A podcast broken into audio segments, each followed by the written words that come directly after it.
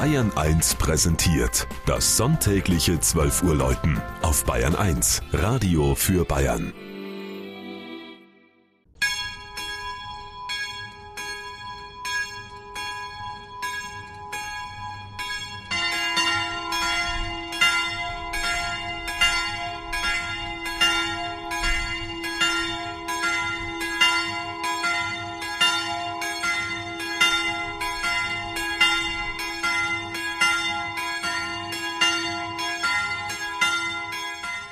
Dankenfeld in Unterfranken.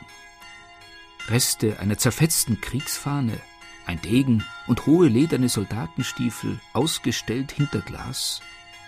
Die kleine Kirche der 560 Seelengemeinde im nördlichen Steigerwald überrascht Besucher mit militärischen Andenken ihres Erbauers, Christoph Marschalk von Ostheim. In der Zeit der Türkenkriege war er 1683 mit dem Heer des Fränkischen Reichskreises nach Wien gezogen und dort, der Legende nach, im Kampf mit den Belagerern in Gefangenschaft geraten. Schon droht ihm ein fürchterlicher Tod in siedendem Öl. Da kann der Protestant nach einer Anrufung der heiligen Jungfrau Maria auf wundersame Weise aus dem Kerker entkommen. Der fränkische Adelige wird katholisch und lässt an seinem Schloss in Dankenfeld eine Kapelle errichten, die, wie einst sein Kerker, sieben Treppen tiefer als die Straße liegt. Als das Kirchlein 1718 auf Marie Himmelfahrt geweiht wird, steht ihr Erbauer schon als Geheimer Rat, Generalmajor und Kommandant der Stadt Bamberg in Diensten von Fürstbischof Lothar Franz von Schönborn. Als Protestant wäre ihm das wohl nicht möglich gewesen.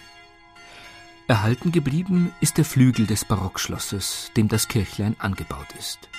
Eine Gedenktafel erzählt davon, dass hier häufig die 1761 geborene Verwandte des Kirchenstifters Charlotte Juliana von Ostheim zu Gast war und in der Schlosskirche mit dem Weimarer Major Heinrich von Kalb den Bund fürs Leben schloss.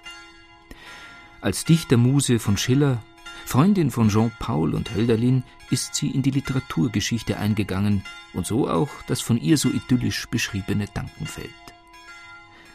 Die geschichtsträchtige Gemeinde, vor dem Zweiten Weltkrieg auch als Luftkurort überregional bekannt, grenzt unmittelbar an den Naturpark Steigerwald. Rechtzeitig zu ihrer 700-Jahrfeier wurde der historische Schlossplatz neu gepflastert.